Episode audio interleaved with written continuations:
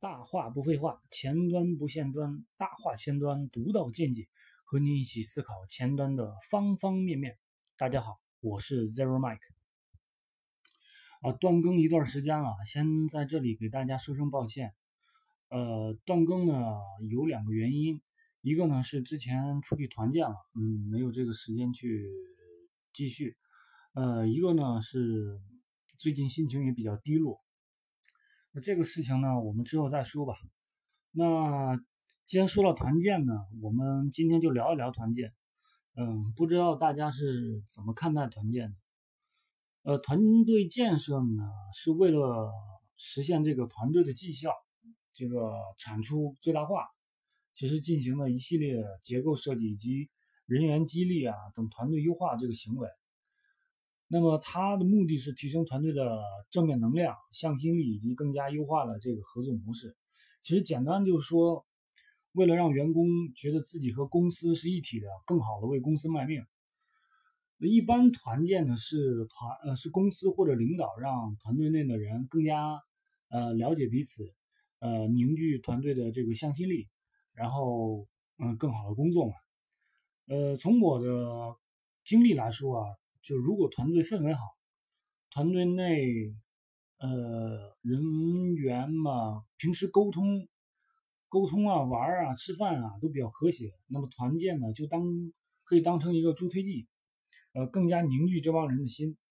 你想想，平时都比较好了，但是苦于没有一个让大家一起呃做一件事的时间和空间，那么恰好有团建这个机会呢，那那肯定往嗨里边搞啊。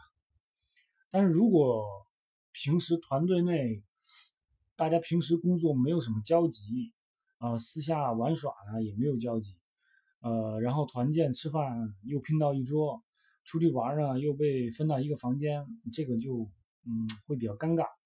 你说不熟悉又没得聊，对吧？就会搞得这个气氛不嗨，出来玩就觉得不是很爽，然后也会非常累。嗯，我是感觉实际上这个。团队建设啊，应该放在平时。人都是有感情的嘛，有情绪的。你平时让人不那么 OK 了，大家上班不说上坟吧？嗯，大家就为挣个钱来，也没有想社交。你突然间在搞团建，让这些人强行社交，其实会很抗拒的。那这个团建其实意义就没有多大了，就为了团建而团建嘛。那平时团建该怎么搞呢？其实是看这个 leader 的风自己的风格了。那你是平时工作在群里边闲暇时进行斗图呢，还是呃平时搞什么游戏局啊、吃饭局啊、电影局啊、健身啊、打球啊等等吧？就让不同的人都能参与到这个沟通交流当中来，就是让每个人都有团队的这个参与感啊。那么大家 对这个团队确实是有情感依恋的。那比较尴尬的是，某些事情需要人站出来的时候，这个大家都默默不作声。那平时呢，群里边也静悄悄的。那在这样的一个团队当中呢，越容易变得就是团队成员让只顾我自己的一亩三分地，那其他的事你就别来烦我。嗯，我更愿意认为那个 leader 的目的啊，就是成就下属。所以呢，leader 的这个个人魅力或者影响力，嗯，才能让这个团队的人更加有向心力和活力，才能带领这个团队往更高的这个目标努力，呃，也更容易达成目标。嗯，有时候这个团建的通知发出来的时候啊，理想的情况其实是更多的人应该去欢呼雀跃的，因为平时很辛苦了，啊，终于有个放松的这个机会，对吧？但是呢，比较差的一个情况呢是，我操，团建我能不参加吗？这有什么意义呢？嗯，我看能不能请个假不去啊，对吧？其实现在这个团建的形式呢，小点儿呢就是找个好餐厅吃个饭，要不就是找个轰趴馆随便玩儿，嗯，大一点呢就是，嗯，在周边呢，国内啊、国外进行旅游。我不知道大家是一个什么情况啊？我记得我之前有一个比较好的一个经历呢，就是，呃，当时那个 leader 呢，平时时不时的就约我们撸串啊、打篮球啊、啊玩三国杀呀、唱 KTV 啊。呃，我们团队那个小伙伴呢，就一起看 NBA，呃，然后一起团建出去的时候，氛围就就非常好。反正当时有一次，我是喝酒喝到吐。